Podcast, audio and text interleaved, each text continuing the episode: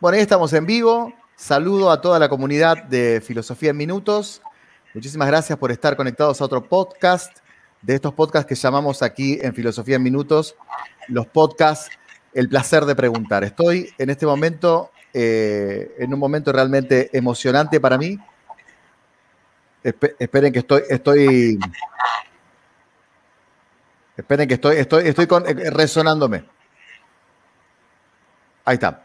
Bien, les decía que eh, estoy con mi maestro en este momento, con Juan Carlos Salvi. Para mí es un placer muy grande. Él es doctor en filosofía por la Universidad Católica de Santa Fe, también es bioquímico por la Universidad Nacional del Litoral. Eh, tiene escrita su, tesis doctoral eh, y publicada que se llama Tiempo y Acontecimiento en la Antropología de Ireneo de León, que yo lo tengo en mis manos. Es un libro, bueno, hay una, una versión, después nos va a contar él, que está corregida o, aumentada, de 2016, pero yo tengo la versión 2007, autografiada por él un día antes de recibirme, y entre tantos honores y títulos, también ha concedido eh, en su humildad de ser mi amigo. Así que lo saludo a mi amigo Juan Carlos Salvi. Gracias por formar parte de este podcast. Bueno, gracias a vos, Juan Carlos, y buenos días a todos los, que están presentes en este momento. Para mí también es un momento muy grato reencontrarme con vos y, reafirmar así la amistad que tenemos desde tantos años, ¿no? Y unidos por la filosofía, porque nos conocimos por la filosofía. Así es, así es. Aquellas míticas noches en el Fray Castañeda, algunas de mucho frío. ¿eh? Y nunca me voy a olvidar la cantidad de café que hemos tomado, Juan Carlos. Eh, en la cantina de la Universidad Católica, pero eran ríos y ríos de café, ¿te acordás? Eh, charlando, debatiendo. Hablábamos, hablábamos de noticias, hablábamos de, Heidegger y de Heidegger pasábamos al conflicto del campo. Era como que hablábamos de muchas cosas. Tal cual, tal cual. Muy, muy grato recuerdo, muy grato recuerdo. Bueno, gracias por formar parte y gracias por ofrecerme también tu amistad después de casi 20 años. Así que para mí siempre fue un honor. Y bueno, para mí también es un privilegio ser tu amigo y, felicitarte aquí delante de todos por lo que estás haciendo en bien de la difusión de la filosofía. Esto es maravilloso. Gracias. Esto es realmente maravilloso porque en un mundo donde prevalece el interés, eh, la búsqueda del beneficio, vos difundís un saber desinteresado y que es el amor a la sabiduría, no es otra cosa, porque la filosofía no es otra, cosa que el amor a la sabiduría. Exacto, exacto. Muchas gracias. Eh, aprendí de vos aquello de que la filosofía es ante todo metafísica. Eh, ¿Es así? Eh, yo creo que la metafísica es la reina de la filosofía. Es decir, fundamentalmente porque eh, a la pregunta por esas cosas a las que no se puede acceder directamente por los sentidos, la que llega es la filosofía. Y cuando digo metafísica, cosas a las que no se pueden acceder por los sentidos, me refiero tanto a las que son trascendentes, a las que están más allá de, la realidad, eh, digamos, de la realidad sensible para utilizar un lenguaje platónico, como las que llegan, como las que están tan hacia el interior de la conciencia, aquello que Kant llamaba la conciencia trascendental, que es algo aperceptivo, y hasta ahí. O sea, la, metafísica justamente está más allá de la física, en todos los aspectos, hacia afuera y hacia adentro. Eh, pero nombraste a Kant. Eh, ¿Podríamos decir que Kant es el primero que intenta sepultar la metafísica o no es así? Bueno, hay que matizarlo a eso, porque la metafísica que Kant critica es la metafísica que le viene de Baumgarten y eh, que se había originado, recuerdas, con el profesor Christian Wolff en esa ontología. Wolff. con Wolff, Christian Wolff, claro. La, la, ontología. Entonces, es una metafísica determinada la que Kant combate, y la combate con mucha razón, ¿verdad? Claro. Pero no es que Kant intenta destruir la metafísica como tal, sino que hace serios cuestionamientos y muy atendibles a la metafísica de Wolff y Baumgarten. Eh, es decir, Kant no recibe a Santo Tomás. Eh, Kant lo recibe, pero en la versión de la baja escolástica, la versión, digamos, suareciana, que no es, ya sabemos hoy, que no es la versión del Santo Tomás original, sino que es una versión mucho más ontologizada, donde, en la cual la metafísica del acto de ser queda subsumida en la metafísica de la existencia, que es una cosa completamente distinta. Entonces, el actus essendi pasa a transformarse en existencia. Y como tal, la, famosa diferencia ontológica que hay entre el ser y el ente se transforma en una diferencia meramente modal o lógica. De ahí que entonces la metafísica eh, eh, queda como atrapada, pero eso ocurre en el seno de la misma escuela atomista con Francisco Suárez y los seguidores después. ¿Podríamos decir que lo, traicionan en el mismo seno a Tomás o, es mucho de Bueno, sí, es, una traición que yo diría que no es deliberada, sino que, eh, porque todo comienza con Egidio Romano. Egidio Romano, que es un tomista también, eh, queriendo combatir a Enrique de Gante, que se opone a las tesis de Santo Tomás, cae en la trampa de utilizar el mismo lenguaje de su adversario. Cosa que no hay que hacer.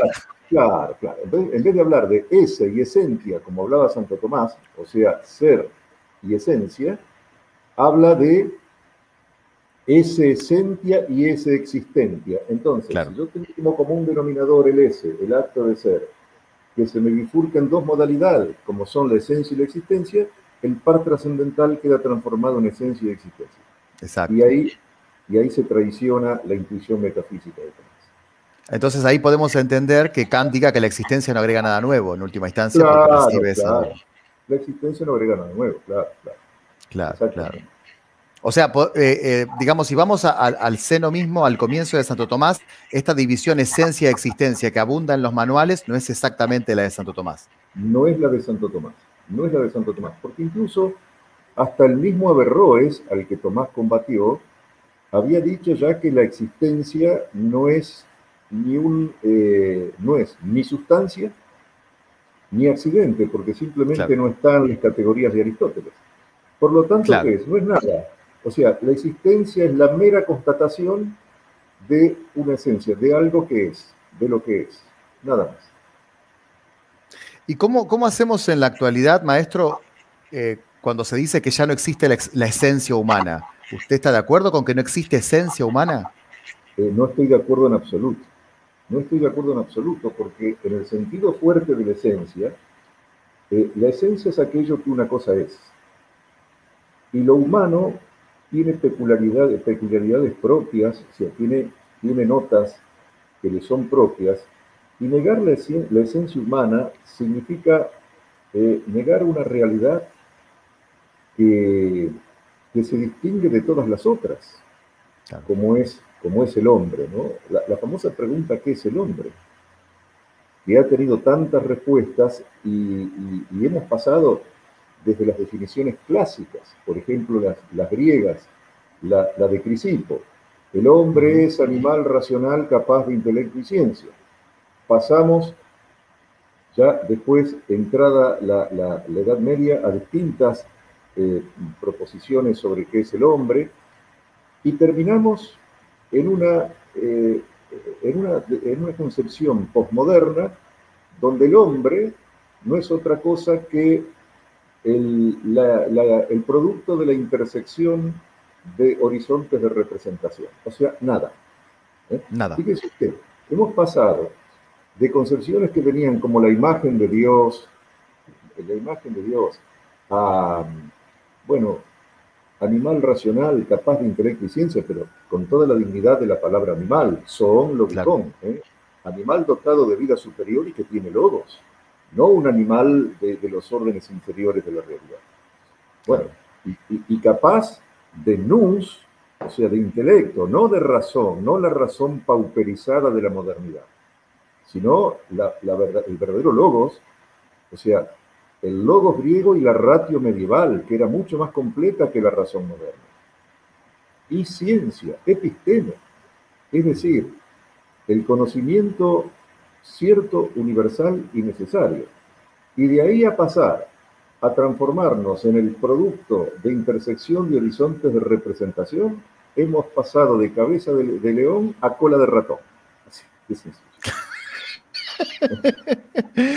eh, me la dejaste picando con lo que dijiste de la razón moderna y sabés que pienso como vos, pero me gustaría que lo expliques con tu erudición. ¿Por qué la razón medieval es, podríamos decir, más completa que la razón moderna? Muy buena pregunta. Eh, lo que los latinos entendían por ratio en el medioevo, ratio como traducción de logos, traducción incluso bastante deficiente debido a, los, a, la, polisemia del significado logos, pero eso lo dejamos para después. Eh, la ratio medieval incluía la sensibilidad, la voluntad, la percepción interna, la percepción externa, la capacidad de formar conceptos y además la intuición y por otra parte la capacidad de cálculo. Cuando en, la modernidad, digamos, eh, Berkeley dice ratio sive computatio, es decir, razón igual a cálculo, es como que priorizó un elemento de los muchos que componían la ratio medieval y quedaron mutiladas todas las otras dimensiones propias de la razón. Entonces, de ahí que hoy por razón se entienda una facultad de la inteligencia o una, una condición que tiene que ver más con el cálculo, con, con la deducción de conclusiones a partir de inferencias, con la, la, relación causa y efecto. Entonces, cuando, cuando escuchamos que la razón moderna ha fracasado, no, la razón nunca fracasó. Lo que fracasó es la mutilación que se operó sobre las demás dimensiones de la razón, de la ratio medieval. Perfecto, perfecto. Eh, sin embargo, eh, sos especialista y apasionado en cristianismo antiguo.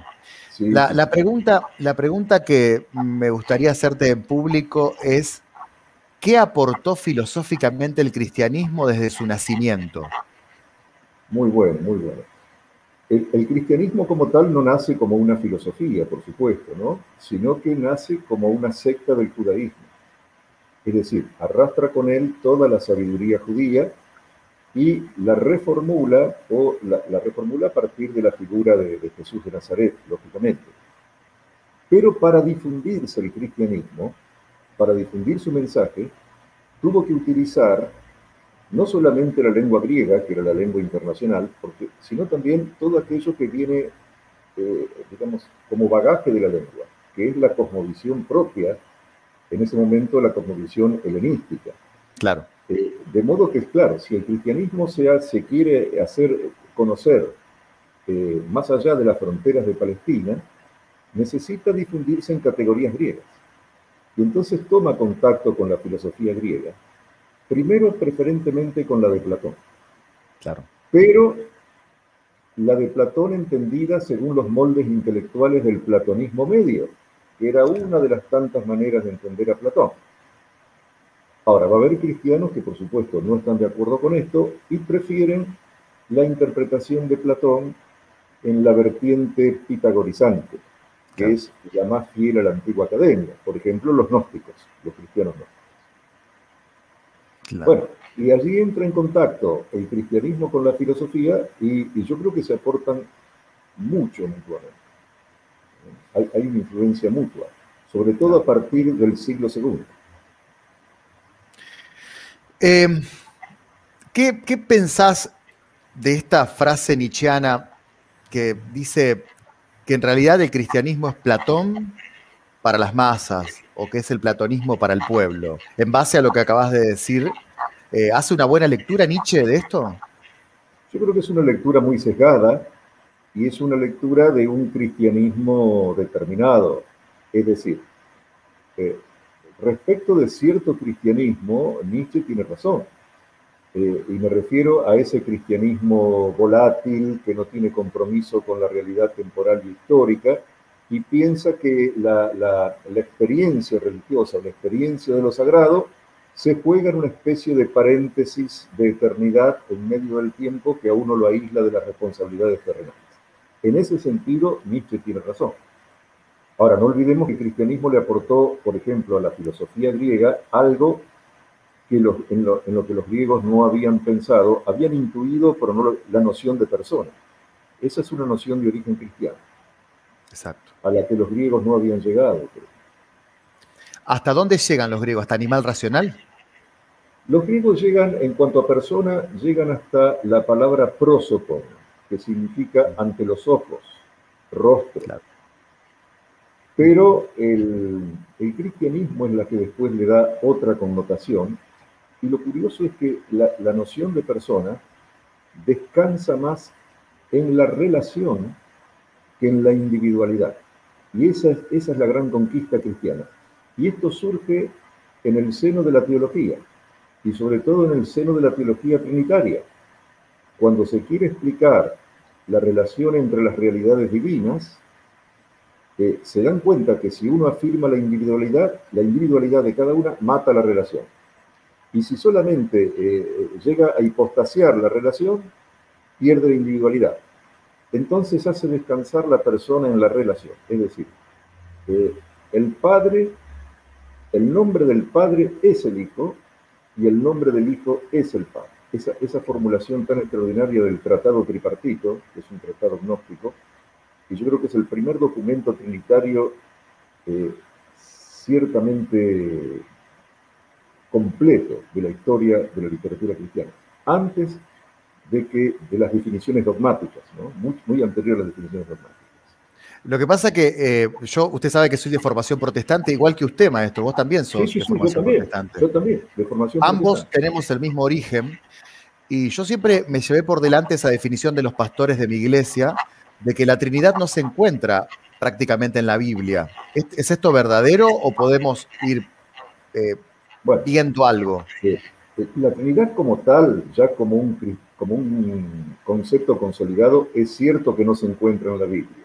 Pero, pero, hay una intuición trinitaria muy fuerte en el prólogo al cuarto evangelio. El prólogo al cuarto evangelio, que es el evangelio de Juan, termina diciendo así, a Dios nadie lo vio jamás. El unigénito Hijo que está en el seno del Padre, Él lo ha dado a conocer. Ahora, ¿qué es esto del seno del Padre? El seno del Padre es una expresión técnica conocida en la época, en el siglo I. No olvidemos que el cuarto evangelio se escribe en torno al año 100.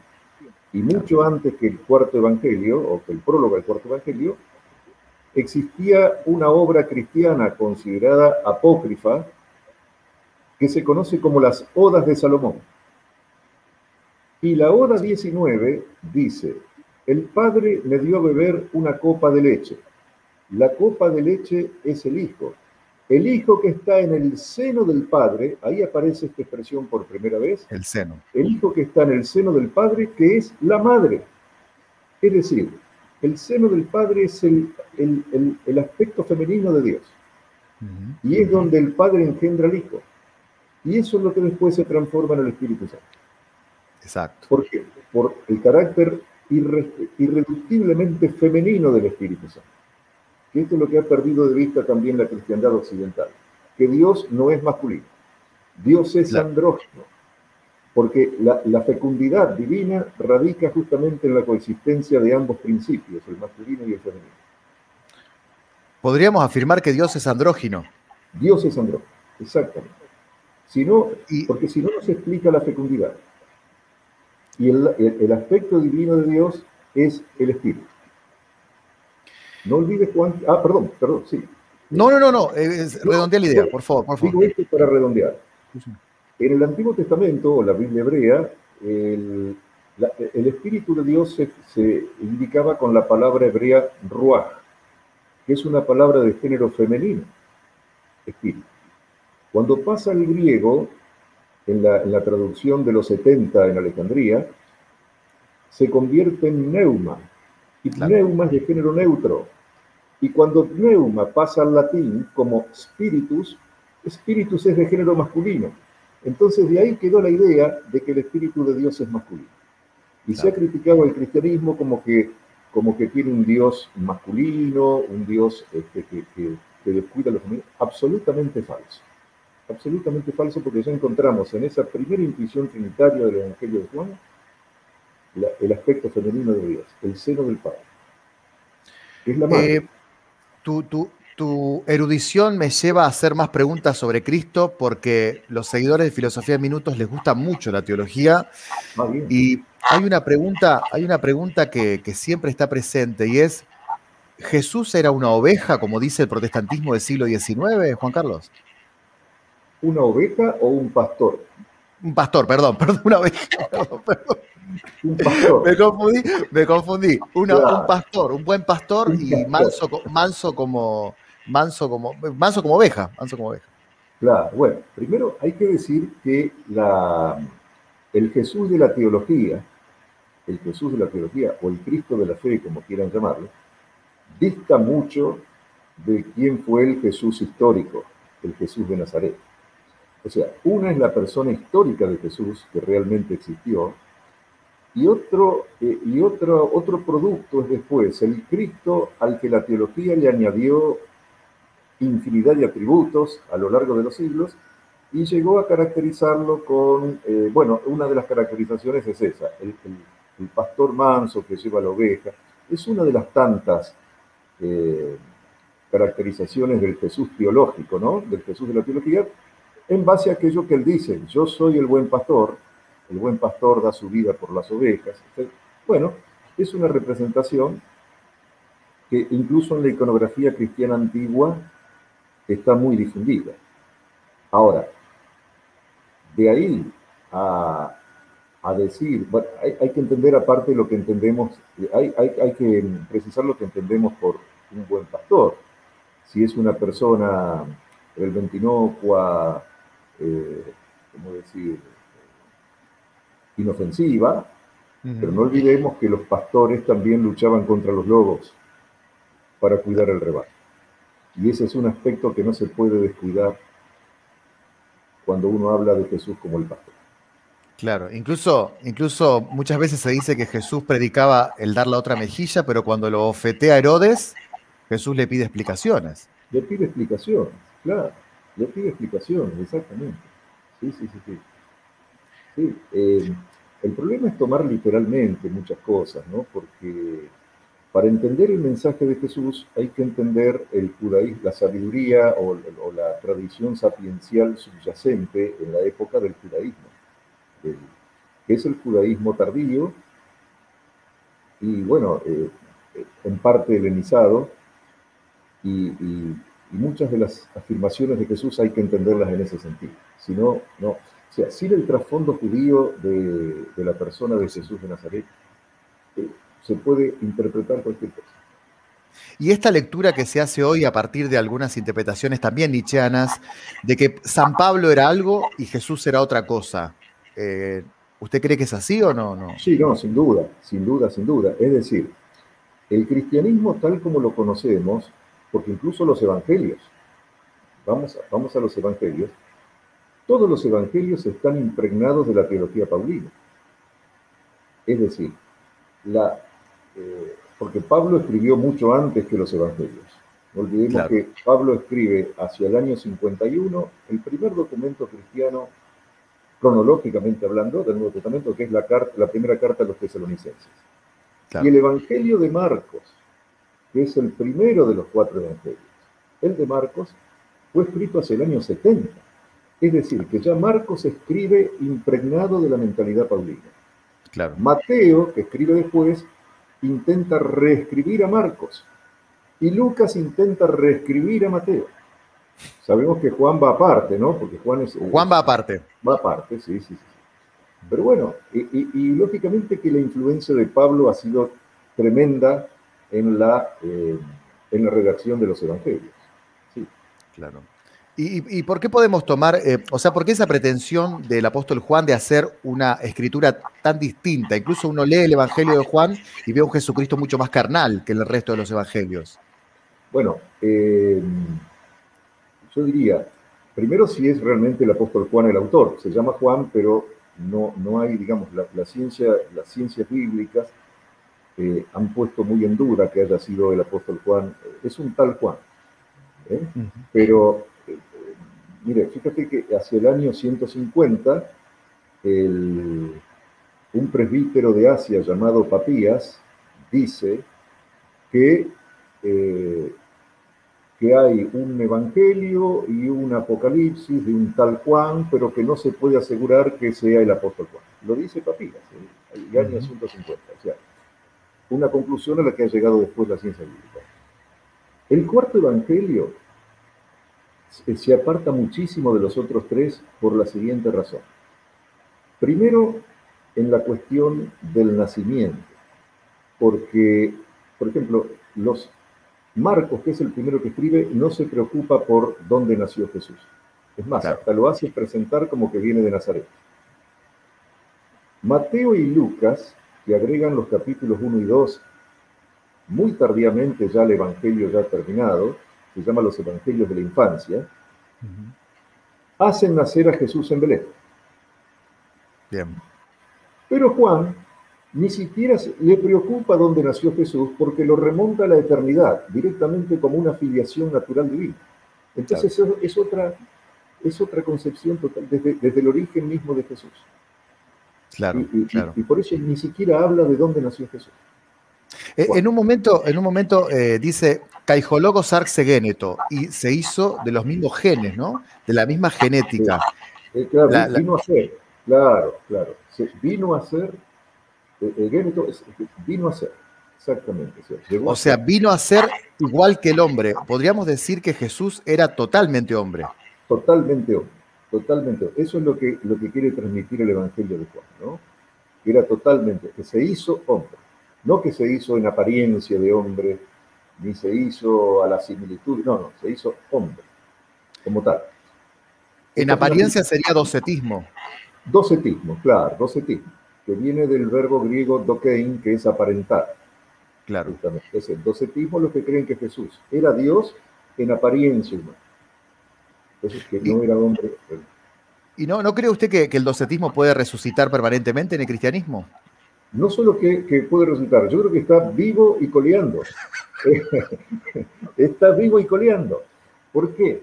Porque eh, al creyente común no le molesta un Jesús demasiado divino y poco humano, como es el que suele presentar a veces la iglesia. Claro. Ahora, le molesta enormemente un Jesús demasiado humano. Eh, humano, demasiado humano, como dice. Como diría Nietzsche.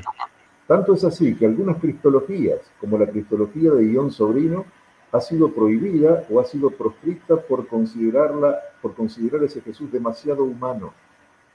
Es decir, lo, catalogan como una herejía nestoriana porque Nestorio había priorizado la humanidad de Jesús sobre la humanidad, frente al docetismo que priorizaba la divinidad sobre la humanidad. Claro. La iglesia, en los papeles, en los papeles, en los documentos, digamos, declara la completa divinidad y la completa humanidad de Jesús. Pero en la práctica y en la enseñanza y tal vez por motivos pastorales o porque a la gente le gusta más escuchar un Jesús más divino que humano. Claro. Entonces yo creo que el docetismo está muy presente hoy. Todavía está presente. Sí, sí, eh, ¿Se puede, o sea, es mucho decir que Jesús tenía una opción preferencial por los pobres? No, yo creo, eh, sin adherir a todo lo que propone la, la llamada teología de la liberación, Exacto. Yo creo que eso está muy claro en el Evangelio. O sea, que hay una... ¿Por qué? Porque basta, basta con leer, por ejemplo, el Sermón de la Montaña, ¿no? Bienaventurados los pobres, o después los, los ayes, eh, ay de vosotros los ricos. Es decir, eh, no se puede negar eso. Incluso el famoso pasaje del capítulo 10 de San Marcos, del joven rico, al que Jesús le dice que si me quieres seguir tienes que vender todo lo que tiene y dárselo a los pobres, es el único caso en todos los evangelios, el único, ¿eh? donde hay alguien al que Jesús le dice, sígame, y no lo siguió. Y Jesús, le, el único caso, y lo dice, que es porque tenía muchas riquezas. Muchas riquezas. Muchas riquezas. Y eso es un obstáculo. ¿Y qué, porque e, es como que es un tema muy interesante este porque siempre se, trata de espiritualizar la cosa porque después de haber recibido tus clases en 2004, yo siempre debatí esto de, la opción preferencial, ¿no? Por los pobres que Jesús tiene. Pero enseguida se dice lo siguiente, Jesús en realidad decía que seamos pobres, pero que tengamos humildad y espiritualidad pobre. ¿Apunta a eso? Bueno, eso se refiere al, al pasaje de Mateo, donde Mateo 5, a diferencia de Lucas 6, Lucas 6 dice bienaventurados los pobres, directamente. Directamente. Mateo, sí, directamente. Mateo 5 dice bienaventurados los pobres en espíritu. En espíritu. Entonces dicen, ah, claro, acá está, esta es la explicación. Es decir, hay que ser pobre en espíritu, pero no, pero eso no quita que uno no tenga muchas riquezas. No, señor. Miren, la palabra pobre, en griego tojos, aparece 26 veces en los evangelios, de las cuales solo una vez solo una vez aparece como pobre en espíritu. Todas las otras 25 son pobres de bolsillo. Bueno, las túnicas no tenían bolsillo. las túnicas no tenían bolsillo. Vos sabés que se te cortó cuando dijiste la palabra griega. Eh, ¿Cuál ah, era la palabra? sí, tojos. Con pi, con pi adelante, ¿no? Eh, tojos. Tojos, tojos. Sería pobre de bolsillo, pero sin túnica. Claro, pobre de bienes, pobre, pobre de recursos materiales. Claro, claro. Eh, entonces, y aparte, con todo el, con todo el contexto de, los evangelios, y sobre todo el evangelio de Lucas, que es muy fuerte en eso, hay un rechazo de Jesús a la riqueza, sin duda. Hay un rechazo.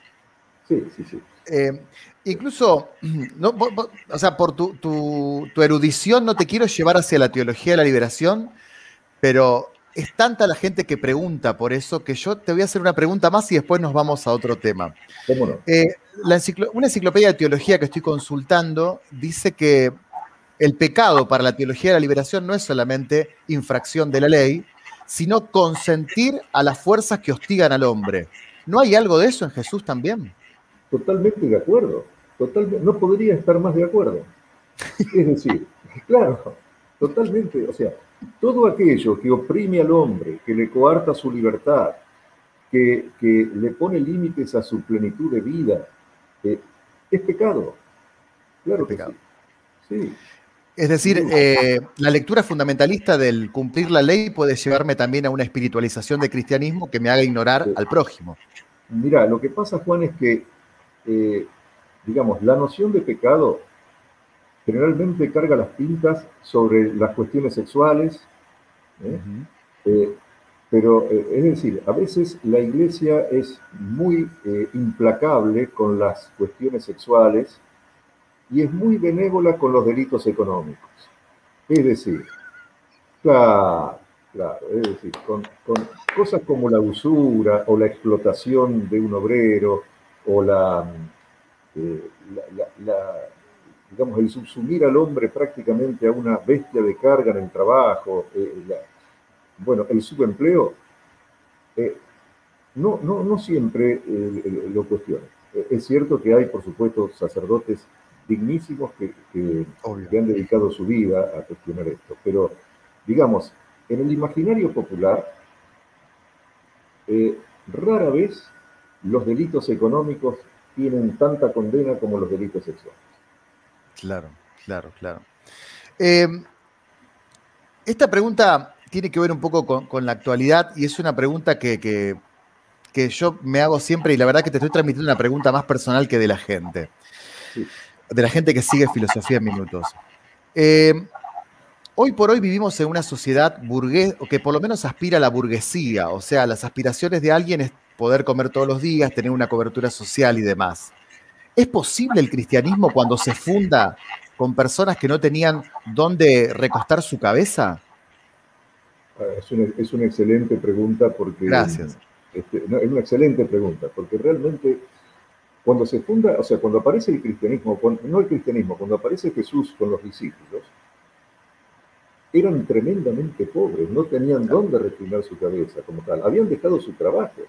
Entonces, una persona que en la Palestina, ocurre hoy, una persona que en la Palestina del siglo I deja su trabajo y se va a predicar, y, está así dos o tres años, llega un momento en que no tiene nada, absolutamente. Bueno, hoy, eh, y eso ocurría, pensá el agravante, porque eso ocurría en una sociedad que no estaba marcado por, por, lo económico, por lo productivo, estaba marcado por lo sacral, es decir, el criterio de admisión o de exclusión era el religioso, no era el económico. Pero hoy, donde el criterio de, exclusión o de admisión es el mercado, el mercado, un Dios, es una deidad del mercado, es un Dios completamente abstracto, invisible, ¿eh? como eh, la mano que acomoda, esa, mano de Adam Smith, una especie de providencia secularizada, ¿no? Eh, y que ha llegado al extremo que puede llegar cualquier religión, exigir sacrificios humanos. Wow. Entonces, entonces hoy, hoy, una persona que está sin trabajo queda excluida absolutamente de todo, del sistema social, de la salud. Entonces, el cristianismo como apareció allá, pues, hoy sería invivible, digamos, imposible de, aplicar eh, eh, eh, en, una, en una exigencia social tan tremenda y tan despiadada e inhumana como es la del mercado. ¿Y cómo releemos el cristianismo entonces de la actualidad? ¿Qué tenemos que traer de esa gente que no tenía ni trabajo? Bueno, precisamente eso.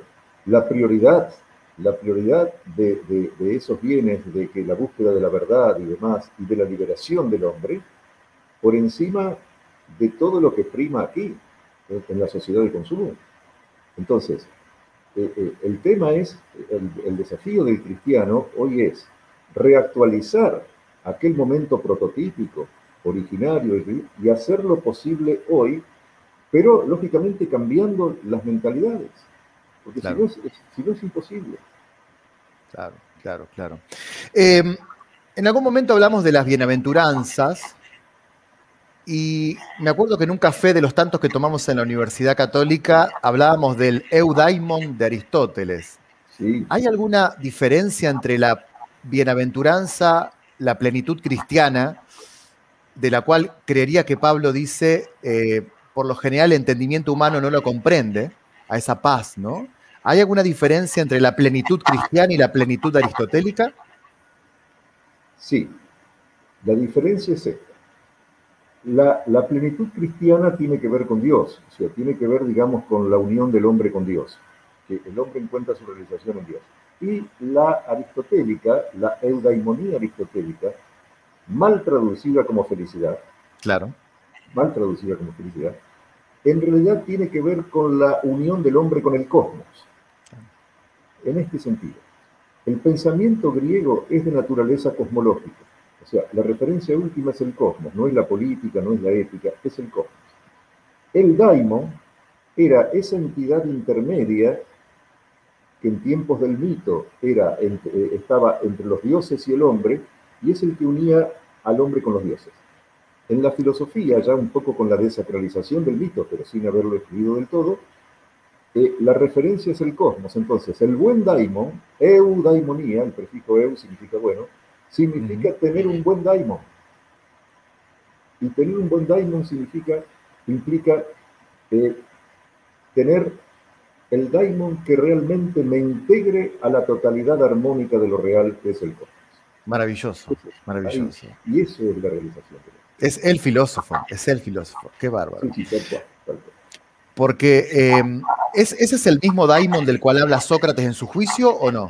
Es el mismo daimon, el mismo daimon. Tanto es así que Apuleyo, Apuleyo de Madaura, el famoso sacerdote, era sacerdote del templo de Isis, era de la religión egipcia, pero San Agustín lo leyó muchísimo porque em, era del norte de África, era de Cartago, era de, cerca de Cartago, como, como Agustín, escribió un libro llamado El, el Daimon de Sócrates o de Deo Socrates.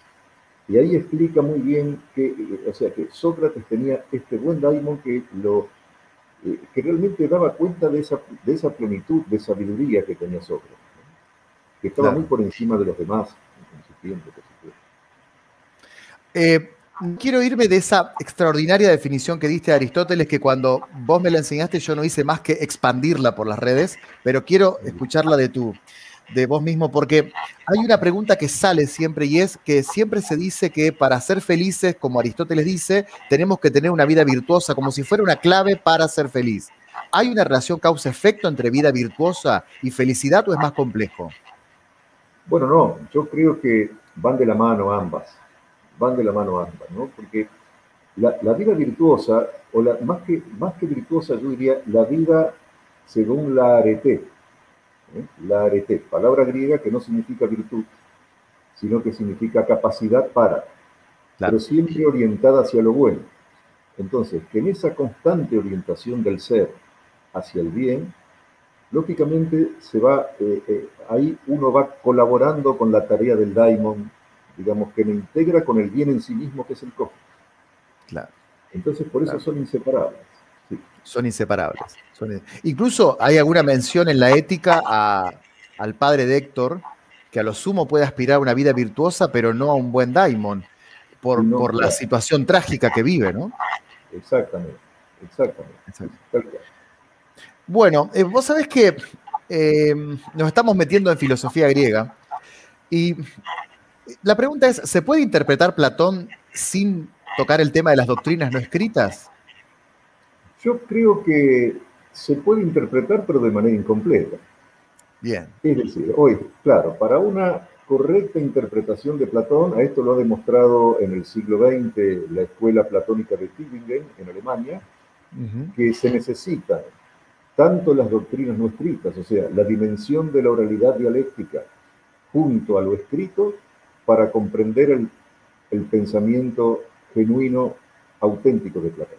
Con los solos diálogos no podemos entender todo el pensamiento de Platón. Claro, claro, claro. Eh, porque hay una lectura de Platón como un gran político, sobre todo en la República. Pero la República es, por lo menos por la lectura que yo he hecho a través de haber estudiado tantos años al lado tuyo, es más bien un libro metafísico por el tema de la idea de bien. Tal cual. ¿Es así o no? El, libro sexto de la República, yo creo que es casi la fundación de la metafísica occidental.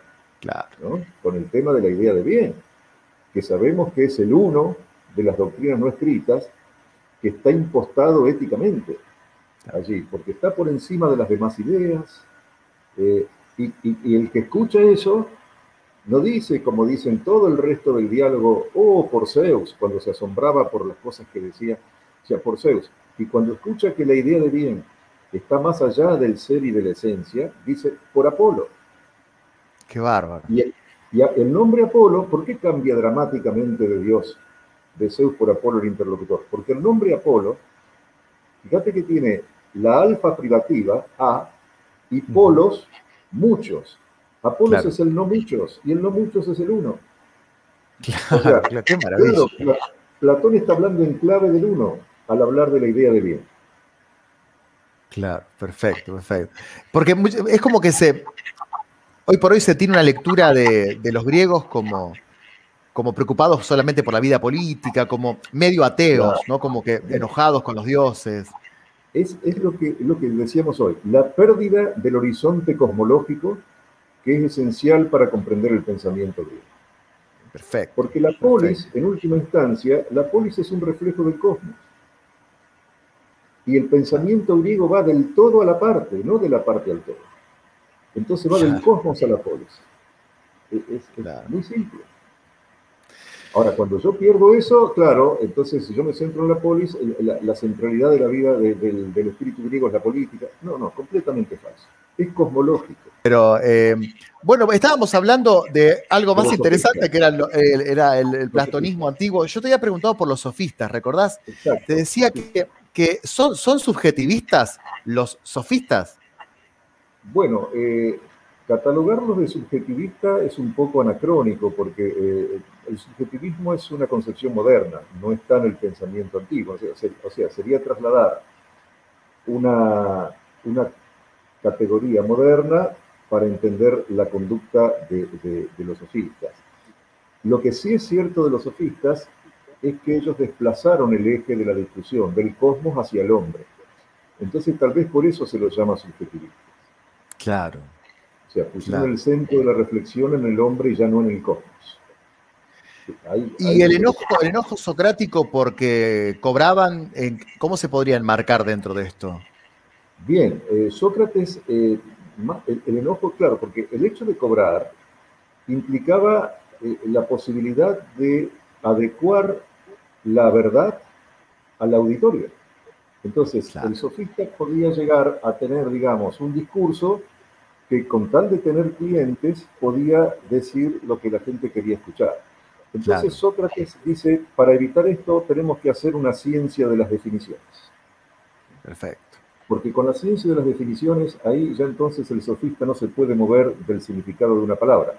Pero Platón dice, bueno, pero no podemos hacer una ciencia de las definiciones con, eh, eh, a partir de las cosas que cambian, porque no puede haber un conocimiento cierto y fijo de las cosas que cambian.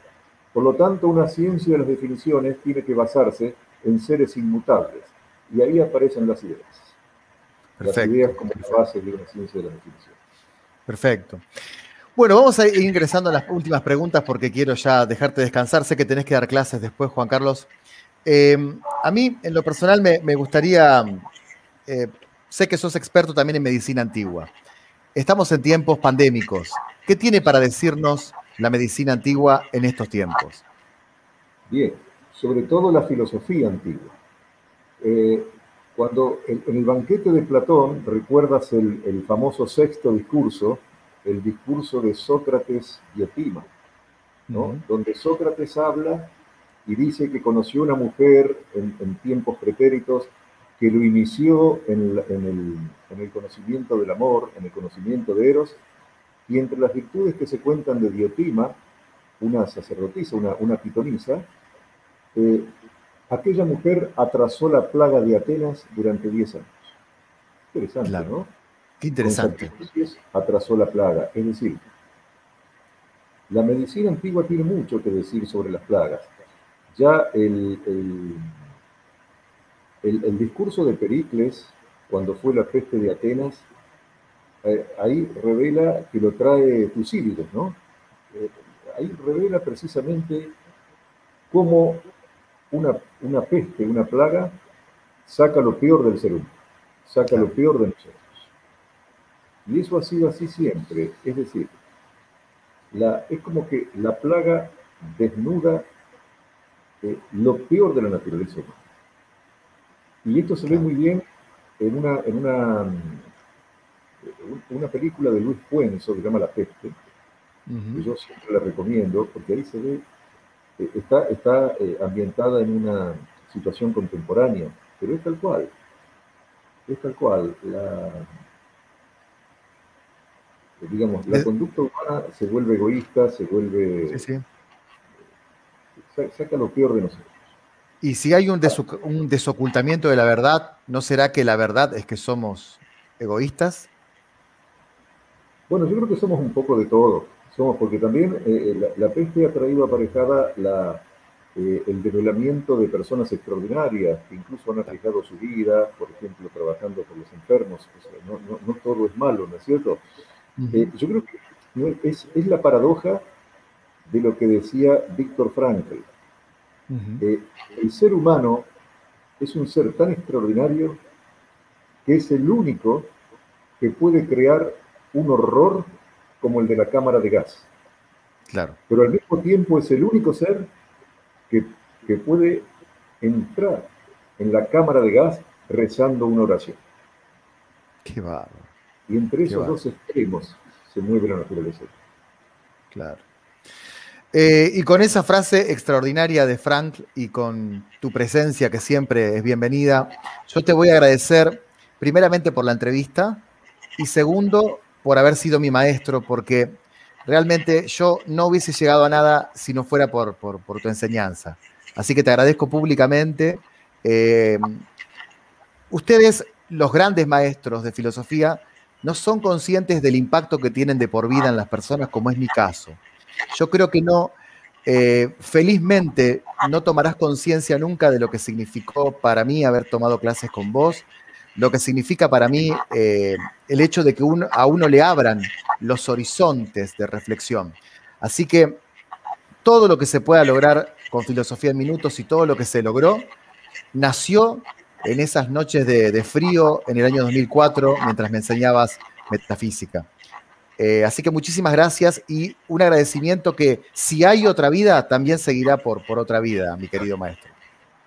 Bueno, querido Juan Carlos, es muy gratificante lo que me decís y enormemente generoso. Eh, te puedo asegurar que me queda grande, eh, me queda grande. creo que sos demasiado generoso conmigo y, de, nuevo te vuelvo a felicitar porque eh, la vocación que vos has demostrado se está ejecutando de una manera extraordinaria, utilizando los medios, utilizando los recursos actuales y está llevando tal vez el cometido más noble que tiene el ser humano, que es eh, el amor a la sabiduría. Exacto, porque, exacto. Porque el, móvil interior de eso es la búsqueda de la verdad. Y yo creo que ahí está la diferencia entre filosofía e ideología. A la ideología la mueve la voluntad de poder. A la filosofía la mueve el amor por la verdad. Así que yo te felicito porque realmente lo tuyo es, es una obra magnífica. Muchísimas gracias, maestro. Incluso, incluso podríamos también cerrar con el mensaje de que la filosofía no renuncia a la búsqueda de la verdad, que es lo que se está pidiendo en estos tiempos, ¿no? Claro, no, no, no, no tiene que renunciar porque ahí está, esa es su esencia, precisamente. La verdad como desocultamiento, ¿no? La verdad como aléteia, no la verdad como adecuación, no, no, la verdad como desocultamiento. Muchísimas gracias. Quedará para siempre grabado esto y siempre, siempre agradecido de por vida, mi querido amigo. Saludamos a toda la gente que estuvo. ¿Cómo, cómo, cómo? Eh, a tu disposición para cuando quieras, digo. Este. Lo, sé, lo sé, lo sé. Saludamos a todos los que han estado conectados. Y bueno, eh, dejamos en la descripción toda la obra de Juan Carlos Salvi, pueden consultarla también, ¿eh? aclaramos eso. Mi saludo, maestro. Gracias, gracias a todos. Chao.